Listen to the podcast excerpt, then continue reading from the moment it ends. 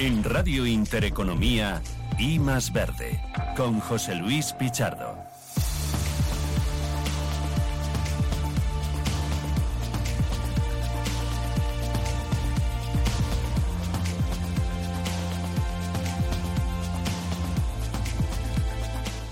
Bueno, pues aquí arrancamos y más verde una semana más eh, después de esta larga jornada de la Semana Santa. Ayer fue fiesta, festivo en todavía varias comunidades autónomas, entre ellas por ejemplo la Comunidad Valenciana, Cataluña, etcétera.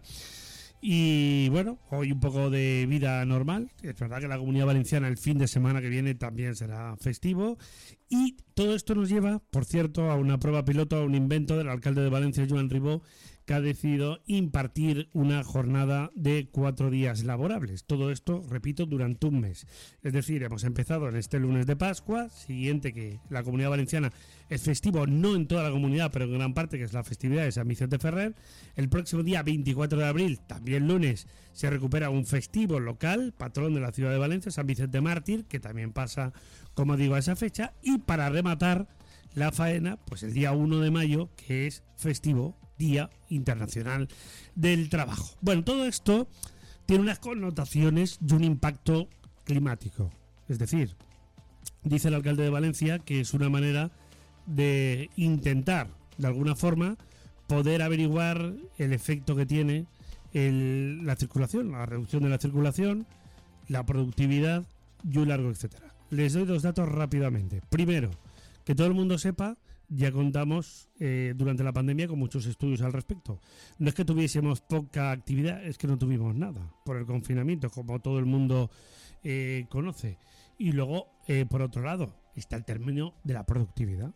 Las empresas pueden ser productivas con cuatro días y cada una tiene que aplicarlo en función de sus necesidades. Creo que en España queda lejísimos todavía un modelo concretamente de mm, poder implantar la jornada de cuatro días por mucho que algunos gobiernos autonómicos se empeñan en la materia. Bueno, vamos a hablar de esto, vamos a hablar también de la, oye y más verde, de la siniestralidad laboral, mm, de estas cifras de Semana Santa que todos los años nos dejan, pues, eh, desgraciadamente, personas que se dejan la vida. Hay que lamentar además también en este puente largo y en esta semana festiva, por ejemplo, casi entera la Comunidad de Madrid, pues eh, la pérdida de una vida de un guardia civil también de tráfico en un accidente producido precisamente también en Valencia. Y bueno, pues en definitiva vamos a conocer un poquito el escenario sobre estas cuestiones y como no, hablaremos de Ford una semana más, a ver si podemos eh, contactar luego durante el programa con Julián Larraz, eh, delegado de Economía Digital de la Comunidad Valenciana, que anda por tierras italianas, por la Toscana, y un poquito más difícil, pues nuestro buen amigo Roberto Gómez, profesor también de la Universidad Europea de Valencia, que está por el Reino Unido, que tiene para empezar que eh, en este caso concretamente tener que circular por la derecha y no por la izquierda como es habitual. Mira, como tenemos hoy aquí a don Andrés Romera, hoy lo tenemos aquí en el estudio, porque está con nosotros hoy aquí en Valencia y no habitualmente como está en la capital, pues podremos conversar, por ejemplo, del por qué la Commonwealth en general se circula por la derecha y no por la izquierda, como algún detalle singular. Y con Salvador Puigdengolas, que es ingeniero también industrial, ex decano también del Colegio de Ingenieros eh, también valenciano. Y en definitiva, pues bueno, vamos a hacer un poco una radiografía, una síntesis sobre los muchos temas que cada semana debatimos y hablamos con todos ustedes en esta vuelta repito, al cole en algunas comunidades, en otras no, lo cual influye también, por cierto, de una manera directa, en este caso en el ámbito del tráfico. Con José Antonio Nebot, en la parte, como siempre, técnica, arrancamos esta edición de I más Verde hasta las 3 de la tarde. Bienvenidos.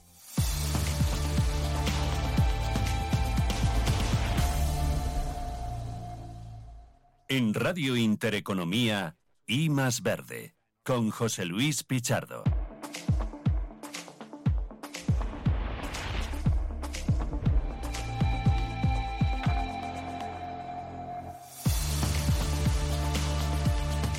Muy bien, pues entramos ya, lo dicho, en materia. Don Andrés Romera, auditor de seguridad vial, colaborador habitual de esta casa, pero como digo, hoy lo tenemos aquí en situ, ha querido desplazarse y estar con nosotros, así que eh, encantados. ¿Qué tal? Buenas tardes. Buenas tardes, José Luis. Encantado de estar aquí contigo en tu programa. En tu primera visita a los estudios. Mi primera visita, pero no mi primera visita a Valencia. Ya sabes mm. que yo siempre que puedo vengo a Valencia. Muy bien. Y además, está, muy bien. y además está realizando un estudio muy interesante, segunda parte, por cierto, del desastre de la calle Colón de Valencia, una de las arterias más importantes de nuestro país.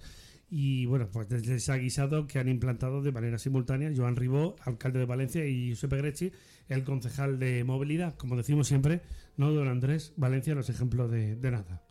Hombre, En en, cuanto a movilidad, no. En cuanto cariño de la gente, ganas de vivir, trabajo, todo eso. Buena comida, fantástico clima. Venimos de una Semana Santa, por cierto, magnífica, un exitazo a nivel de ocupación. unas fallas anteriores Bueno, unas magníficas. fallas, unas fallas, Salvador, que literalmente le pegamos fuego a la ciudad. Nos faltó eso, como al estilo de Nerón. Muy buenas tardes. La verdad es Eh, que la marea humana que la nos marea humana vino fue impresionante, sí, señor. Fue, Sí, señor. fue impresionante, sobre todo a nivel ya no solo demográfico, sino económico también, Mm. porque se colapsó lo que era la ciudad, pero económicamente le vino muy bien y ya necesitaba Valencia unas fallas como la de este. Estoy de este esperando que cualquier día alguien nos llame la atención por contaminación atmosférica para aquello de quemar los monumentos. Todo llegará, todo llegará. Eh, ya estaban. Ya eh, está, ya, ya está. estaba. Vamos a- digo, pues ya estaban, pero bueno, todo llegará. Bueno, don Andrés, eh, vamos a empezar con esta. Bueno, primero eh, con la seguridad vial durante la Semana Santa. Repito, todos los años tenemos que lamentar, por desgracia, víctimas. Particularmente el tema de este agente de la Guardia Civil que mm, pues ha perdido la vida con, con 50 años, 25 de ellos prestados al servicio público. Y yo querría, en este caso, hacer una especial incidencia sobre la situación que vive el ámbito de la Guardia Civil, sobre que vemos menos presencia también de este cuerpo tan importante de seguridad en nuestras carreteras y un poco también determinadas decisiones de la DGT que son bastante controvertidas. Pues eh, evidentemente hay que lamentar mm, la pérdida humana de esta persona, pero también Y de los todo, datos- y de todo- todo- y de los 35 que son datos provisionales y que no había acabado todavía la, la, digamos la operación de Semana Santa porque acababa ayer, como sabes, a, la- a las 11 y 59 minutos de la noche. Sí. pero que ya sobre las 5 de la tarde ya se tenían datos de 35 fallecidos en accidentes de Ya. tráfico. Esta es una cifra brutal, porque con respecto al, al año anterior, pues que solo había habido 29, Mm. sin acabar ya tenemos 6 fallecidos más. Sí. ¿eh? Y esto son cifras importantísimas. Pero es que con respecto al 2019, que es un año que siempre se ha servido de comparación, fueron 27. O sea que tenemos 8 más y sin haber acabado. O sea que no sé qué va a decir Pérez Navarro. Hará como siempre, se dará golpes de pecho, se lamentará ¿eh?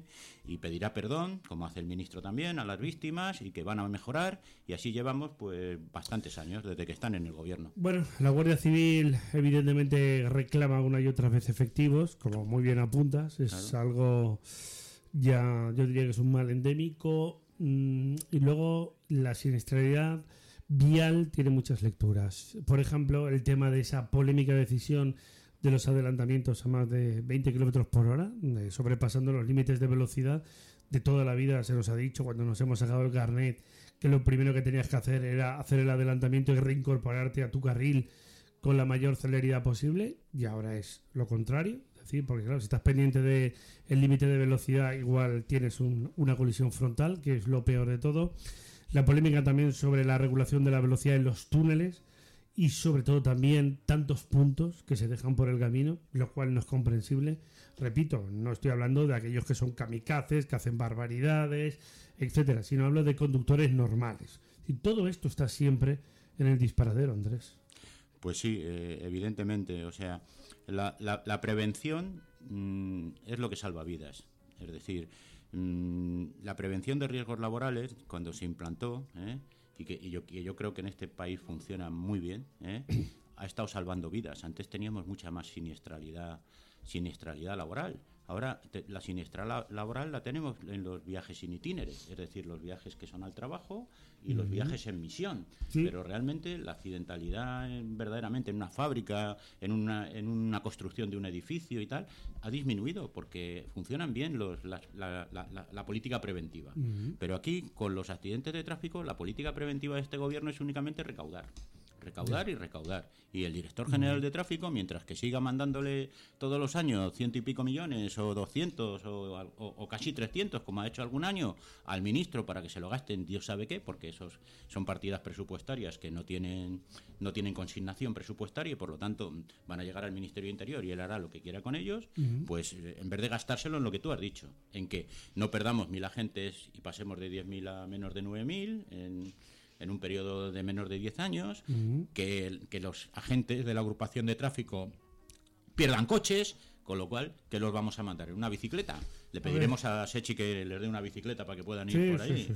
Sí, Grechi, tiene aquí muchas bicicletas. A ver, Salvador. Bueno, eh, hablando en términos también generales, uno de los factores fundamentales es eh, la conservación, la conservación de las carreteras. O sea, ahora mismo el mantenimiento también ha bajado muchísimo en lo que son las, las vías, tanto interurbanas de alta velocidad como de velocidad alta, sobre todo las carreteras las antiguas carreteras nacionales de doble sentido de circulación, el mantenimiento, los que tenemos la mala suerte de poder haber utilizado esas carreteras, pues la verdad es que deja bastante que desear. tuviste un percance de tráfico recientemente? Sí, fue en una la Nacional 3, pero por suerte no, no, no tuvo afección directa a lo que era la vía, sí, el, sí la circulación, afectado por otro, por otro vehículo. Pero ya no solo eso, también se habla o estaba comentando el tema de la siniestralidad vial laboral. Eh, recordemos que en los años 70 en este país hablábamos de 2.100.000 accidentes laborales anuales, con casi 2.000 accidentes mortales al año. Hubo unos planes de acción preferente eh, en los años 2000, donde tuvimos la suerte de participar mucha gente de los que eh, formábamos parte de los antiguos gabinetes provinciales de seguridad y salud en el trabajo y aquí en la Comunidad Valenciana, posteriormente Invasat, y conseguimos a nivel nacional bajar los niveles o las cifras de siniestralidad a los 400 y pico mil accidentes anuales eh, dentro de lo que era el ámbito laboral y aproximadamente unos 400 y pico 500 accidentes mortales. Sí que es cierto que muchos de ellos en accidentes sin itinere y en misión, pero también teníamos lo que eran las, las mm, los accidentes cardiovasculares que también producían mucha, mucha de la siniestralidad laboral. Eh, ahora mismo, tristemente, desde el 2015 hasta aquí ha aumentado otra vez lo que es la siniestralidad laboral, porque las, lo que eran los planes de acción preferentes se dejaron de, implementar o se seguía siempre haciendo más de lo mismo, cosa que cuando ya sigues haciendo más de lo mismo la gente relaja y cuando relaja es cuando vuelve otra vez a, producirse lo que es el riesgo. Bueno, hay un, detalle sobre lo que comentaba anteriormente Andrés, es decir, son datos provisionales, tardaremos algunos días en conocer los resultados de la Semana Santa. E insisto, por ejemplo, la Comunidad Valenciana el próximo fin de semana también es festivo, hay todavía bastante gente fuera. Ayer fue festivo en, seis comunidades autónomas. Pero bueno, ya el hecho de ver una tendencia al alza ya es para preocuparte. esto es lo primero. Sí, porque además en el, en el mes de marzo también ha estado al alza. Es decir, que la siniestralidad vial, eh, así como en febrero y enero estaba contenida, en marzo ya se ha disparado y yo creo que esto ya no lo para nadie. Porque tú antes hablabas precisamente de que las medidas tienen que ir cambiando en el ámbito laboral. Aquí el carné por puntos está caducado ya. Sí. Ha caducado. La gente está relajada ya. Está relajada, eso ya no sirve. El, carné por puntos. Pero, pero permíteme, Andrés, la solución es lo que yo comentaba anteriormente sobre que tú vayas por un túnel y porque por ir a 60, 65, 70, de repente pierdas tres o cuatro puntos de un carnet de, de, conducir, hasta seis. Es decir, eso es un auténtico disparate. Pero vamos a ver, es que una política de, Eso, perdona, no quita penalizar al que realmente eh, eh, cometa una infracción grave. Yo estoy hablando de simplemente pasarte un pelín en el límite de velocidad, que es muy difícil, por cierto, porque todo esto, eh, si aplicamos la ley, cada radar tendríamos que ajustarlo también a lo que toca y corresponde. Es decir, perder 4, 5, 6 puntos por pasarte 5 kilómetros por hora, por 10 kilómetros por hora, etcétera, insisto, sin cometer una infracción grave, a mí me parece un auténtico disparate. Pero es una auténtica barbaridad. No, no, absolutamente. Vamos a ver. Eh, ya no es lo que es el carnet de punto por puntos está caducado, sino que muchas de las medidas que se están implementando actualmente, lo ha comentado, son medidas coercitivas de tipo económico. Hmm. Simplemente van a recaudar. Hmm. No van a prevenir, no van a hmm. planificar, no van a establecer, no van a concienciar al ciudadano sobre lo que es la importancia de la siniestralidad eh, vial. Los 35 muertos a fechas provisionales es un, mm, vamos, una de las peores noticias que podemos tener. Pero ya no es solo eso, el cambio de tendencia. El cambio de tendencia al alza. Eso es lo peor. Mm. Y lo peor que puede hacer cualquier tipo de gobierno es la inacción. La inacción con todas estas, con todas estas situaciones. Quedarse haciendo más de lo mismo sin poner o analizar el porqué y poner recursos para bueno, poder esto, cambiarlo. Andrés, nos lleva también a otra pregunta, a otra reflexión. Encima de la mesa está el coche autónomo, que parece una mezcla de ciencia ficción y realidad. Yo, de los últimos detalles que he visto que me ha llamado poderosamente la atención, tiene que ver con la implantación de unos denominados semáforos o luces blancas que permitirían a priori una mejor regulación del tráfico, pero claro, toda la decisión sería de las máquinas. Es decir, al final el coche autónomo recibiría la señal del semáforo, se pararía de manera automática. Yo no sé si esto permitiría realmente poder reducir la siniestralidad. Es decir, hasta ahora no parece que tiene ese efecto. O que un coche autónomo tome esa decisión sobre lo que estamos hablando de sobrepasar a lo mejor en 20 kilómetros por hora el tope de, de velocidad, ¿no? Concretamente en un adelantamiento. Es decir, son muchas dudas que tenemos Vamos sobre ver, esto. Vamos a ver, José Luis. mm, Bajemos y pongamos los pies en la tierra. Mm. O sea, un parque móvil con 15 años de antigüedad y estamos hablando del, del coche autónomo. Sí. Ah, o sea, mm, esto es, es- es irrisorio, porque es que además a- a- nuestro compañero Salvador. Salvador ha sacado antes un tema mm, que yo ya he comentado contigo en el programa de Valencia, que son pre- precisamente las infraestructuras. Entonces, se lleva invirtiendo menos de la mitad de lo que habría que invertir desde hace años. Para mantener. Para Para mantener, mantener, para para mantener, mantener las vías, claro, mante- las man- mantenimiento y conservación. Sí, sí, sí. Yo decía que ahora el- el- lo, lo que, lo que hay que invertir es el 2% del patrimonio de las, de las vías. En este momento están valoradas en España a fecha del año pasado en 170.000 millones, todas las vías. Entonces hay que invertir el 2%, son 3.400 millones.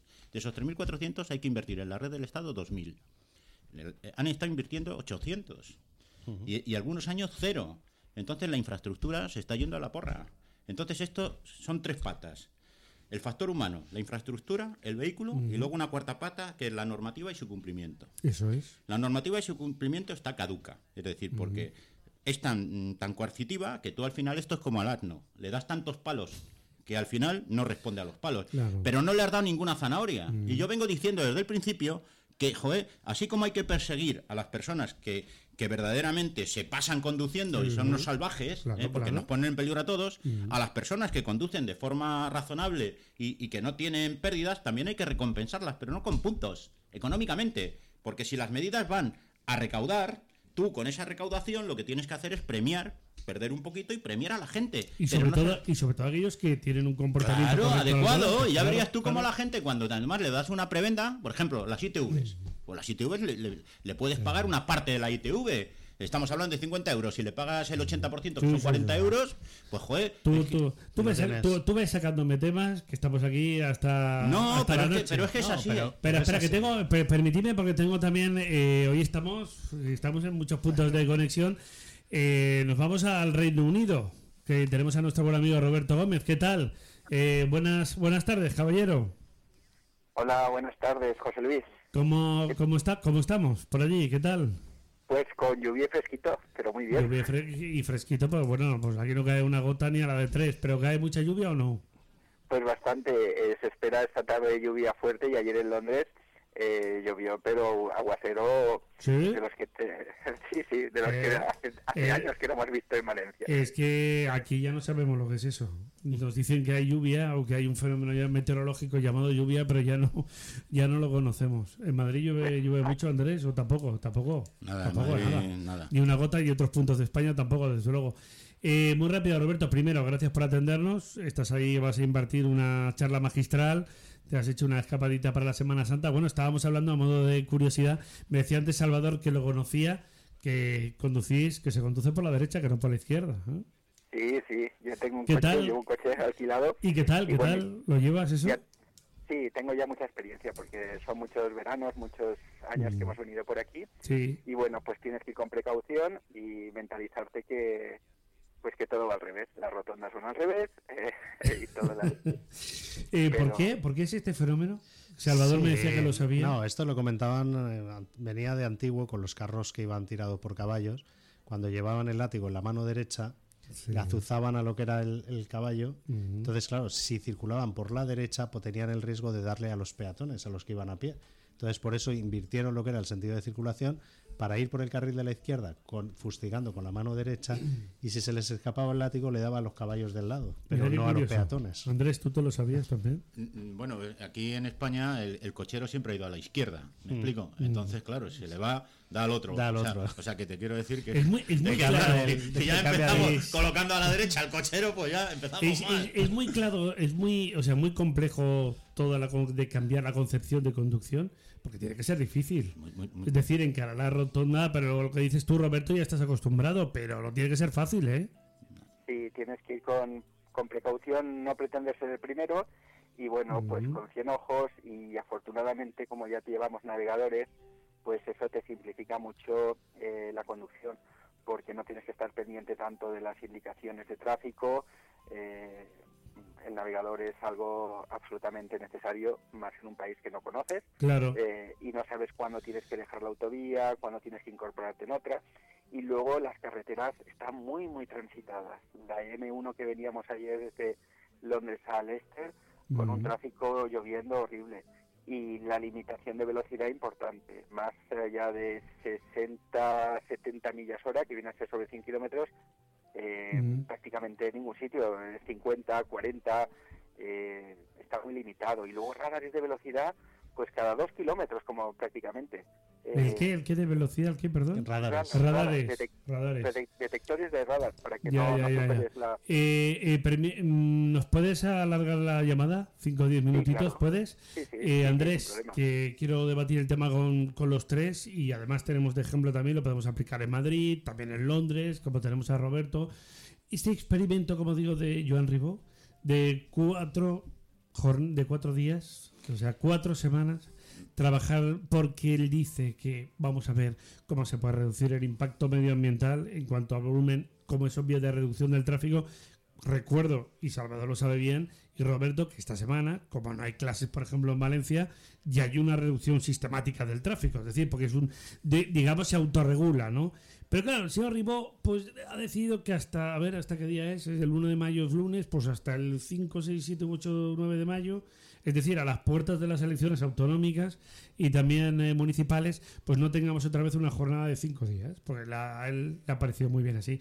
¿Esto tiene algún resultado? Empiezo por, por ti, Andrés. Vamos a ver. A eh, nivel de impacto medioambiental, ¿o es que no aprendimos bastante durante la pandemia? Hombre, yo creo que la pandemia fue un, un- un claro ejemplo. Lo que pasa es que estábamos todos confinados. Entonces, es que no había nadie que se moviera. Porque si salías, te tenías que comprar un perrito. Si no, no salías. O sea, porque pasear al perrito sí que podías. Entonces, ya viste la que se organizó cuando volvimos otra vez de la pandemia. Sí, sí. Que hubo una cantidad de perros abandonados. Pues Sí, claro, se los había comprado estos des- desaprensivos únicamente para utilizarlos en vez de para cuidarlos. Pero bueno, volviendo a lo del teletrabajo, es una medida que nosotros los que nos dedicamos a la movilidad, pues ya decimos que es muy buena y, y- y desde hace muchísimos años viniendo, vamos pidiendo que se aplique, pero que se aplique con cabeza.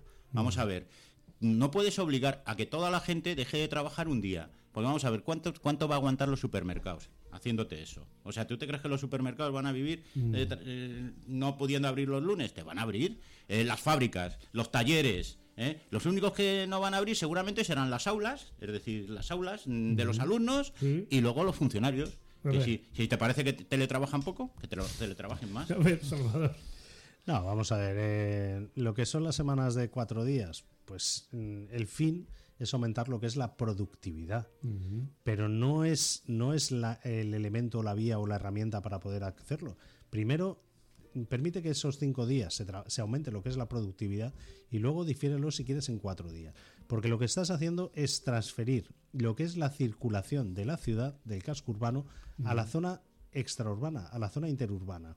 Porque el que eh, tiene una segunda residencia se va, a ir, se va a ir a la segunda residencia y el que no tiene segunda residencia va a coger el vehículo pues para irse a comer la mona a- al campo. Entonces Sí. va a estar contaminando, pero en otros sitios.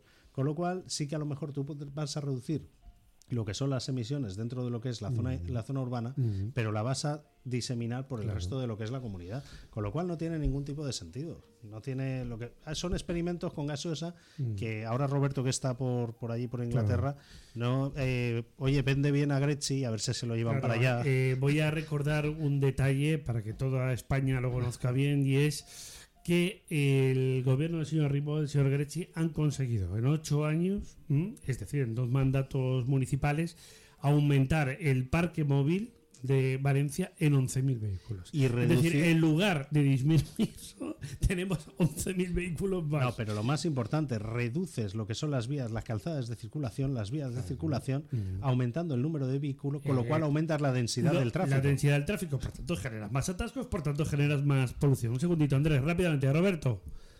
A ver, Bueno, ¿tú cómo lo ves? yo creo que el tema de la semana de cuatro días es un- una anécdota que han aprovechado esta coyuntura, que han caído el lunes varios festivos, Sí, sí, sí. y- pero que no tiene viabilidad porque desde un punto de vista, digamos, de viabilidad de los negocios, abrir el, el 80% de lo que se abría antes, por decir una forma, Mm. reducir un 20% la apertura de las de, o la actividad económica es, es inviable y más en una coyuntura en la que estamos que la inflación hace falta generar margen, hace falta de lo contrario los precios van a continuar subiendo para poder generar el mismo valor añadido en menos tiempo, por Sí. lo cual yo lo veo muy complicado. Y de hecho aquí en el Reino Unido, por ejemplo, el domingo es muy activo en, otro- en determinados sectores, por ejemplo los supermercados todos Mm. abren los domingos. Ujú. O sea, eh, en vez de cerrar a las 10 de la noche, te cierran a las 5, a las 6 de la tarde, pero que el domingo es un día hábil Sí. y hay bastante más actividad que hay en España. Si seguimos, por ejemplo, el consumo de energía eléctrica, no es tan diferente en el Reino Unido entre semana con los domingos. En España se nota una diferencia importante, con lo cual yo creo que, no sé, yo no lo veo viable esa, el esquema. Bueno, y Londres, decías tú anteriormente, bueno, en las zonas que te estás moviendo de Inglaterra, que tienes un radar cada dos por tres. Sí, sí, en las, en las autovías importantes y. radares, pero con una densidad pero brutal. Así como en España estás esperándolo cada 30 40 kilómetros, aquí cada 2 kilómetros o 3 tienes un, un detector de velocidad y, y el GPS que llevaba el coche me iba avisando cada, pues eso, cada 3 minutos eh, radar, radar. Eh, Andrés, supuesto, ¿esto tiene algún sentido? Por ejemplo, a nivel medioambiental, eh, si no me equivoco, en Londres se puso ya en marcha desde hace mucho tiempo el tema famoso de los vehículos con matrícula par e impar, que permitían circular a unos sí y otros días, ¿no? ¿Esto tiene realmente algún efecto? Vamos a ver, yo eso lo he visto en Colombia. En Bogotá tienen lo que llaman ellos pico y pala. Entonces, ¿qué Mm. ha hecho la gente allí en Colombia? Pues ha comprado un coche, aunque fuera de cuarta o quinta mano, para tener ma- matrículas pares e impares. Y se organizan unos caos allí, que yo he estado en Bogotá durante temporadas dando Sí, pero, clase. pero Londres yo creo que también lo, lo aplicaba, ¿no? No, Vamos, Londres lo que ha hecho ahora es eh, meterte allí, como van a hacer aquí, una zona de bajas emisiones, o sea, las entradas a Londres, y cuando entras, pues a pagar. Y cuando sales, pues ya volverás a entrar. Entonces esto es lo que vais a acabar aquí haciendo, porque Pero es lo que digo, pero tiene realmente, por ejemplo, en Madrid también, la experiencia de la aplicación de zonas de bajas emisiones. vamos a ver, en Madrid tenemos- ¿Tiene, por ejemplo, efectos importantes respecto a, a rebajar el volumen de contaminación, por decir algo? Vamos a ver, eh, en, en Madrid lo que sí que lo que sí que se circula en la, coro- en la corona interior de la M30 se circula muchamente más fluido que se circulaba antes, Sí. o sea que se nota. Mm. Pero ya te di- ya te dije en el programa de esta mañana que es que Madrid tiene un transporte público que es privilegiado, porque tenemos un metro que funciona espléndidamente, ya te digo, con coronas circulares e interconectadas, y luego tenemos un transporte público de superficie que es fiable. Y luego además tenemos unos transportes de cercanías que funcionan también y con aparcamientos disuasorios también e intermodales, nudos intermodales. Cuando vosotros tengáis todo eso, pues a lo mejor este hombre pues consigue meter en vereda al tráfico privado. Y al tráfico privado no se le puede obligar. Al tráfico privado hay que concienciarlo. Entonces este hombre, en vez de amenazar con la ordenanza esta de zonas de bajas emisiones, El señor alcalde. el señor alcalde y el concejal lo que tiene que hacer es consensuar con la gente. Lo que no puede tener es una mesa ahí de movilidad que la reúne en junio Que no la utiliza. y que no la utiliza. Entonces la tiene ahí de escaparate Que- para decir que la ha reunido. Que se lo digan al sector del taxi ahora otra vez con el lío de las VTC. Este también es otro, Eh, también otro debate. Bueno, Roberto, a ver, eh, voy cerrando el capítulo contigo y ahora me quedo también con lo que quiere aportar El Salvador. Eh, ¿Algún tipo, alguna cosita que añadir? Rápidamente. Bueno, pues en Londres hay dos, hay dos zonas, una zona de alta congestión, que si quieres Sí. entrar necesitas pagar, sí o sí, Y luego hay otra zona de bajas emisiones que tienes que llevar un vehículo eh, pues que de clase eh, eco o cero emisiones para poder acceder a ella. Si no, si no es tu vehículo no es de esas características, tienes que pagar. Hay cámaras que te detectan y tú tienes que pagar de forma, digamos, preventiva, porque si te ha detectado la cámara y no pagas, te multan. Y luego otra forma muy disuasoria que tienen es que es prácticamente imposible aparcar en Londres en un sitio que no sea un parking. Yo de los dos días que hemos estado en Londres, uno se me ocurrió entrar en coche y iba a un parking conocido que estaba lleno y después tuve que buscar otro y las cuatro horas de parking fueron 30 euros. Con lo mm. cual dije, mañana no hay coche ni, ni me atrevo. Ya cojo el tren, que casi me costó lo mismo, pero duermo más seguro. En el sentido de que no puedes dejar el coche en cualquier sitio porque no te puedes exponer una multa y bueno, es caro, no, carísimo aparcar. Con lo cual, pues bueno, así está, así está un poquito el escenario. Es muy interesante conocer, querido amigo, también tu visión. Bueno, eh, has ido allí porque vas a dar, como digo, vas a participar en una jornada, en una charla, ¿no? Sí, sí, mañana en la Universidad de Coventry, eh, nada, tengo que impartir una, una conferencia sobre mm. pues, problemática de energía, eh, incertidumbre, futuro. Me invitaron, eh, ya vamos todo, casi todos los años venimos aquí y este año pues en Coventry me toca esta, esta aventurita. Muy bien, pues no está mal, ¿no, Salvador? No, no, no, nada mal, Roberto. Pero aunque el clima dices que está lloviendo, pero en fin. Sí. Hoy, ahora hace sol, pero estamos a 6 grados. Hace, hace frío polar y esa tarde se espera lluvias fuertes. Bueno, la verdad es que el tiempo está fresquito. están ¿eh? teniendo mm. el mes de marzo y abril más lluvioso de la historia. Fíjate, pues aquí no cae una gota. Se ve todo muy verde, diferente del verano pasado estaba todo muy amarillo, ahora se nota muy, muy verde todo. Pues en España no llueve ni en el norte casi. Ahora van a empezar también con unas algunas precipitaciones. Fíjate la falta que le hace, por ejemplo, a Asturias o también a Galicia, ¿no? Aunque los incendios, como es obvio, son, son, intencionados. son intencionados. Esto no hay ninguna duda. Ahora, el señor también presidente autonómico, el señor Barbón, presidente de Asturias, también esto de achacarle siempre la culpa a los demás, empecemos también, ¿no? Por limpiar los montes. que igual también podríamos adelantar. Sería una medida eficaz. Don Roberto, la semana que viene nos volvemos a ver aquí en el estudio como siempre. Muy bien. Muchas gracias por habernos atendido. Un fuerte abrazo. Cuídate. Eh, nos vamos con unos consejitos para la publi, don Andrés y don Salvador. Vamos a ¿Y sabe, sabe usted de qué vamos a hablar? Venga, adivínenlo, va. Uno de los temas que hablamos acá habitualmente en este programa. Venga las zonas de... No, vamos a hablar sobre Ford. Ah, Ford. Ah, y sobre también la producción y también sobre los paros, que estamos todos ahí en UNAI. A ver qué pasa también con el sector de la automoción y que no lo hemos comentado antes con Andrea Romera, que se lo, se lo he apuntado, pero luego al final no me ha contestado. Esa lucecita blanca que pueda ser capaz o no de regular el tráfico con el coche autónomo. Todo esto a la vuelta de la publi.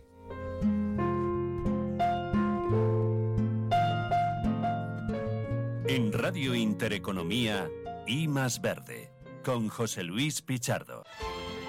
Porque la información económica solo tiene un camino, el del rigor y la seriedad. Hola, soy Susana Criado y te espero cada día en Radio Intereconomía de 7 a 12 de la mañana en Capital Intereconomía. Sostenibilidad, tecnología, sector inmobiliario, materias primas y formas de inversión alternativas se dan cita en La Hora del Inversor, un programa en el que nuestros oyentes aprenderán dónde invertir su tiempo y su dinero escuchando a los mejores expertos. De lunes a jueves, de 7 a 8 de la tarde en Radio Intereconomía, La Hora del Inversor, con Alma Navarro. En Radio Intereconomía nos adelantamos al futuro con My Economy. My Economy, una iniciativa que da voz a los nuevos mercados descentralizados. Bitcoin, criptoactivos, metaverso, NFTs. My Economy, de lunes a viernes de 3 a 4 de la tarde. My Economy, el espacio cripto de Radio Intereconomía. En Radio Intereconomía, I más Verde, con José Luis Pichardo.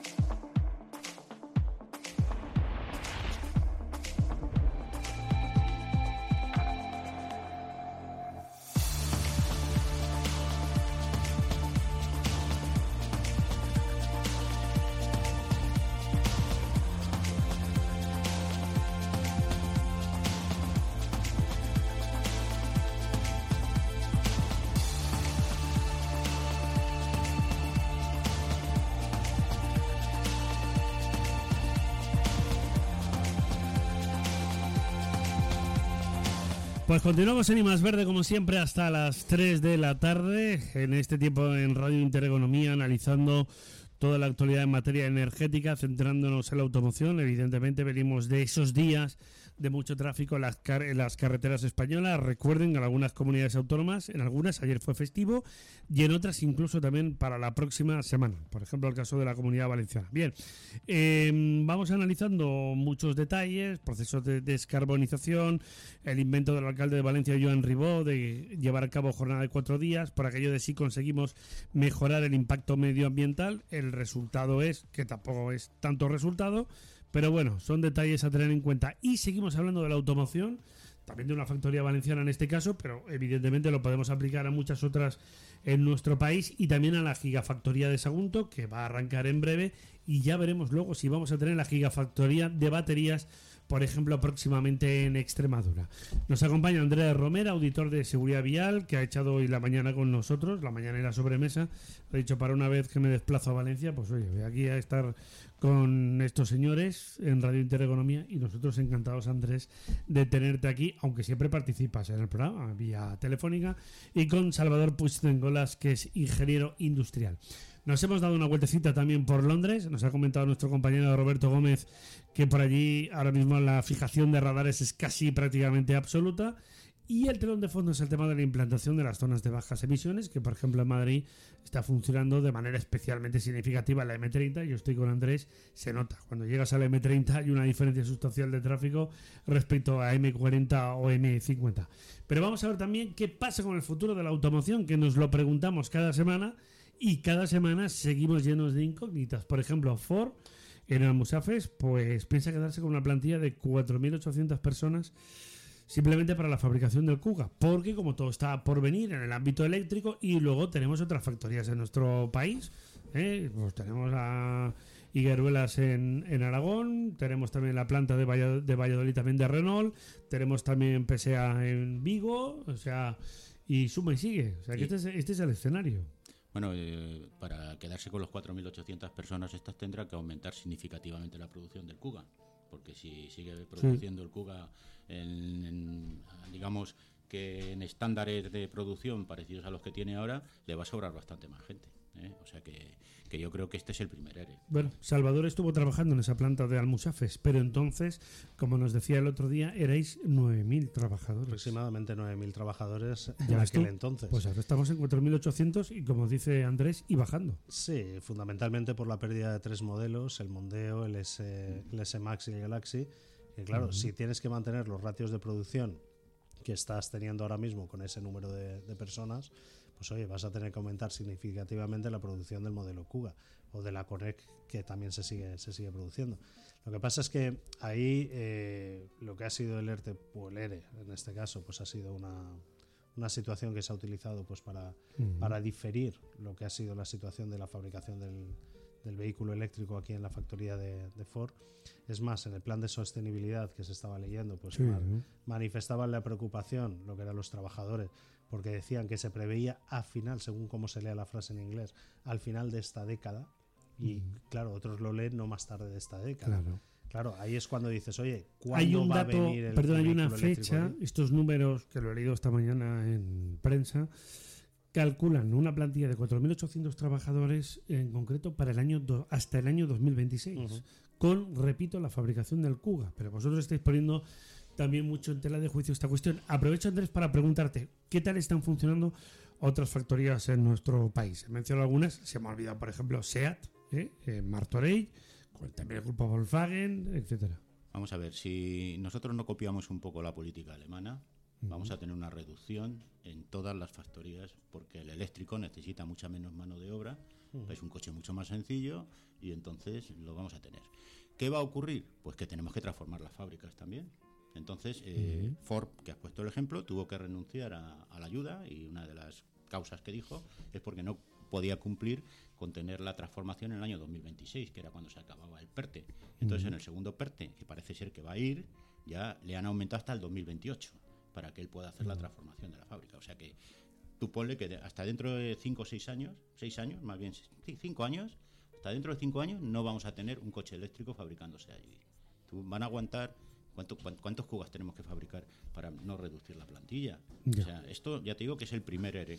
Y, perdona, la capacidad de absorción por parte del mercado, que es la otra lectura. No, es decir, es lo que iba a comentar. Claro, eh, por ejemplo, hemos visto, creo que fue ayer o antes de ayer, vi unos datos, eh, Andrés y Salvador, una- un aumento del 24% de matriculaciones en el último año, pero aún así estamos por debajo de los datos prepandemia.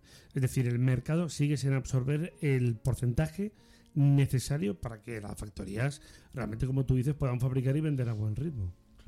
Pero absolutamente, pero es que estamos viendo también unos precios de vehículos completamente desorbitados. Y la gente, eh, yo lo comentaba actualmente con, con amigos, yo estoy buscando un vehículo, claro, dices, oye, tienes que hacer un máster. Antes simplemente ibas a dos tipos de motorización, gasolina, gasóleo. Y luego eh, de los dos tipos de motorización de motores térmicos, luego ya ser automático o manual.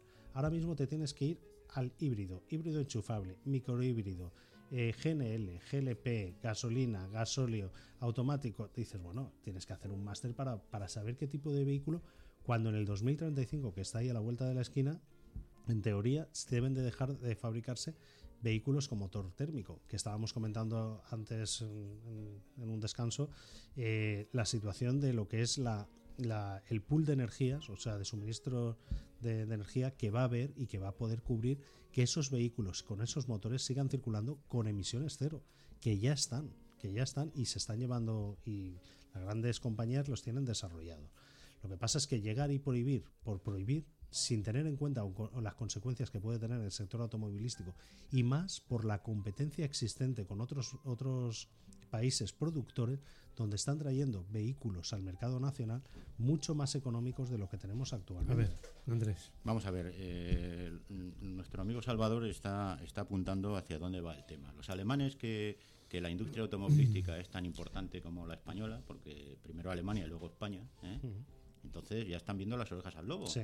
Entonces los sindicatos que allí son fuertes ¿eh? y han presionado al gobierno, tienen la suerte de que el ministro es un demócrata liberal, el ministro de Transportes, y entonces eh, se han dado cuenta de que si las compañías han apostado por los combustibles sintéticos y ya tenemos una planta en, en Chile, tenemos otra planta en Suiza y vamos a tener una en Bilbao en tres o cuatro años produciendo combustibles sintéticos, ¿eh? que al final eh, no son emisiones cero, pero son emisiones nulas. Es decir, tomo el CO2 de la atmósfera o de una fábrica y se lo devuelvo, Sí. pero no incremento el CO2 de la Eso atmósfera. es lo que estaban peleando ahora mismo para la compensación de, Claro, de pero, emisiones. pero entonces sigo, sigo fabricando muchos tipos de coches. Y entonces doy unas opciones, primero Pero- de precios, y luego eh, no reduzco la mano de obra de, de Pero mi la gran factoría. duda, Andrés, también es, ¿tiene clara la industria de la automoción hacia dónde va? Esa Yo sería la gran pregunta, la gran reflexión. ¿Hacia dónde va? Vamos a ver, la- la- el, el tema es, ¿tiene la humanidad claro hacia dónde va? Porque es que te vuelvo otra vez a Este es un repetir. debate más universal. No, es que, es que la Organización Mundial de la Salud, ¿y quién es la Organización Mundial de la Salud? El cambio climático, que es lo que verdaderamente nos preocupa a todos. Mm. Aquí vamos a hacer una isla eléctrica, ¿no? En toda la Unión Europea. Y resulta que las do- 200 ciudades más, Mm. más contaminantes del mundo están en China y en la India. Entonces, aquí una isla y los otros siguen ahí contaminando. Entonces, esto, esto es un absurdo. O sea, se hace un protocolo mundial, te vuelvo a repetir, de toda la humanidad y de verdad, de verdad, se apuesta en una dirección y a los que no vayan se les sanciona, ¿eh? O, o el cambio climático está a la vuelta de la y se les pone aranceles para que no Claro, puedan vender esos productos Claro, se les sanciona. mercado. Puede ser con un arancel. Y entonces se les mete Mira, en el aro. este, pues este no. permíteme, este dato es muy interesante que tú acabas de apuntar porque, claro, la Unión Europea está claro que tiene unas políticas de, de rebaja sustancial en el ámbito de la descarbonización, mejor dicho, de aumentarla, y lo cual quiere decir que a priori es un modelo interesante, pero claro, tú lo has dicho muy bien, somos una isla energética en el conjunto de países que de largo contaminan más que nosotros, que son Estados Unidos, que es Rusia, que es China, que es la India. Es decir, realmente los europeos, pues, a ver, tenemos nuestras ciudades contaminadas. O se ocurre, por ejemplo, una ciudad como México DF, es decir, también, ¿no? No olvidemos también el continente americano, más allá de Estados Unidos. Y aquí nadie dice nada de esto. Entonces nosotros estamos haciendo hay una política de recorte, de ajuste medioambiental, como si nosotros arreglásemos el planeta, que está muy bien que aportemos nuestro granito de arena, pero que realmente y por desgracia resulta insuficiente. Claro, porque te vuelvo a repetir, o sea, al final eh, nos quedaremos aquí, eh, pero el resto del planeta se irá, pues eso, deforestando y al final nos llegará todo, porque eh, el Amazonas se va a deforestar, lo grande, lo, lo, poco que hay en África se va a deforestar, o sea, el desierto va a ir hacia abajo, pero el desierto va a venir también hacia arriba y al final de los Pirineos para allá también vamos a llegar, llegará a Italia, desde Libia, o sea, que es que al final o de verdad hacemos una apuesta mundial por el cambio climático. O si no, esto es una tontería. sí, pero eso también eh, dentro de lo que es una planificación a medio largo plazo. Lo que no puedes es llegar y decir, oye, ya, mm. a partir de ahora todo fuera. Dices, bueno, vamos a ver. El cambiar un modelo, un, modelo de vehículo dentro de una factoría de, coches es un cambio que tarda más o menos en unos siete años. Siete años para cambiar todo lo que son los tipos de, equipamiento que tienes para producir, moldes, etcétera, para cambiar ese tipo de modelo. Cuando vamos a, esas políticas cortoplacistas, porque son cortoplacistas, o sea, ese cambio de modelo, como estaba comentando, que lleve a la humanidad a conferir un cambio global de, lo que es la concepción, de lo que es la, mm, la capacidad de pervivencia, de lo que es el, medio ambiente dentro de lo que es el ser humano, dices, oye, todo eso tenemos que concienciar. Ahora mismo países como la India están reivindicando su derecho a contaminar, como ya lo hicieron en el siglo mm. pasado o los anteriores, el continente europeo que dices, oye, ¿por qué vosotros sí que pudisteis y ahora a nosotros nos estáis vetando? Claro, mm. todo eso lleva a un cambio de modelo, un cambio de sustancial, y ahí es donde tenemos que ir. Pero claro, si nos llegan los desde la Unión Europea y nos dicen, oye, las políticas verdes son estas, sin pensar en la repercusión que tiene sobre la calidad del empleo, ya no el número de personas empleadas, sino la calidad del empleo, y la industria genera empleos de calidad y de alto valor añadido, pues tengamos en cuenta que esas fábricas se van a ir fuera del continente europeo, se van a ir a otros continentes, mm. y aquí nos vamos a quedar con qué? Y eso es lo que están reivindicando los sindicatos alemanes. claro. pero es que además. Es el kit de la cuestión también. Pero es que además mm. hay una cantidad de industria auxiliar alrededor de todo esto que también se va a ir a la porra. Es decir, que es que. Es que se va a ir con ellos. Claro. Aquí, aquí se van a ir todos. Claro, pero, pero aquí se van a quedar en ¿Y el quién paro. Va ¿Y quién va a producir? Claro. nadie. Nadie. nos vamos a dedicar al turismo. Ya, claro, pero bueno. mis respetos para el sector. Pero al final vamos a ver, también para el consumidor está viendo los vaivenes de la industria y todo esto, corregidme si me equivoco, acaba generando incertidumbre en el mercado. Es decir, porque hoy lo veo de una manera, mañana lo veo de otra, veo que Ford no para de despedir. Hace dos días tuvo el pulso la factoría de Almusa Fescola alemana de San Luis, como todo el mundo sabe. Ahora vamos a poner en marcha la gigafactoría de baterías de Volkswagen. De un elemento de, un, vehículo. De un elemento de un vehículo que vamos a ver también, como estáis comentando, las dudas que nos puede generar. Por ejemplo, mm, Andrés apostaba por el modelo del híbrido. Yo he tenido un híbrido que ha funcionado muy bien hasta que ha llegado a 130.000 kilómetros. La batería ha caído literalmente. Te pone fallo del sistema híbrido. Pero bueno, podría ser un modelo una solución. Y estamos apostando por un modelo de gigafactoría, insisto. Aprovecho y te pregunto, Andrés, también respecto de la que hay planificada en Extremadura, si finalmente se va a llevar a cabo.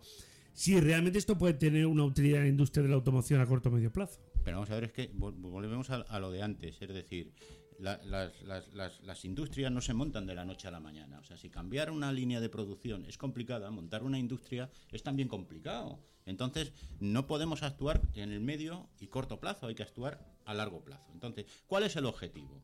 El objetivo, en mm. teoría, es que en el 2050 la contaminación se anula. De aquí al 2050 hay 27 años.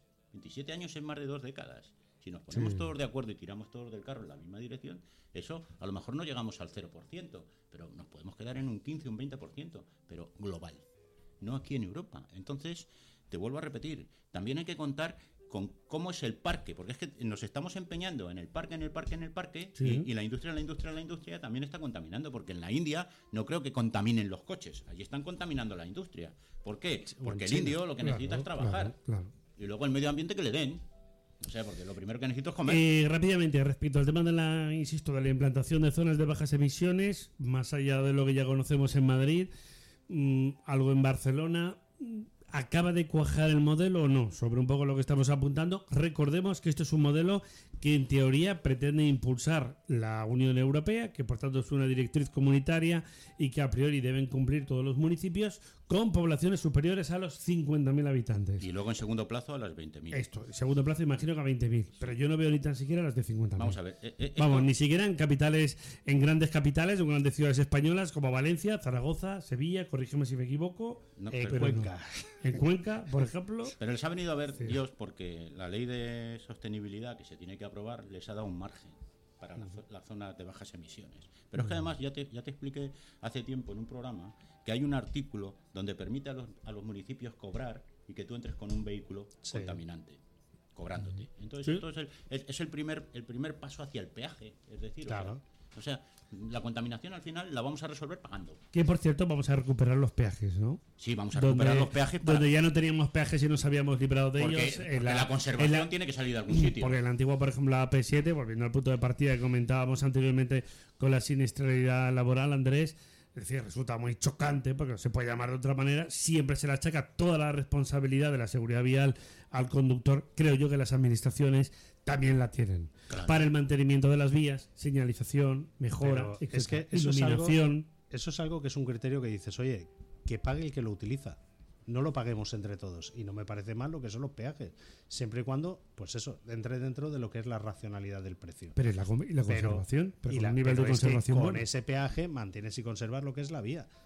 Así Pero- de claro. Pero otro impuesto más. Porque ¿Eh? ya, ya pagamos, ya, te- ya, ya No, pagamos no, un impuesto pero por vamos a ver, una Claro. cosa es que o que vayan a los, a los gastos generales del Estado, con lo cual es vía impositiva, para que todos abonemos por lo que es el mantenimiento y conservación de unas vías que son de todos, o quien más la utilice también pague un poco más. También son Pues sería- criterios que están ahí. Pero vamos a ver, mientras que yo tenga políticos, que me sobran políticos por todos los lados. bueno, es que eso ya es... ya- Entonces, Tiene- entonces ya, mientras André- que, mientras que- claro, mientras que luego ellos no está- hagan el primer gesto, que no Luego me pidan está a el gasto, gestos. el gasto, el ¿Me gasto superfluo.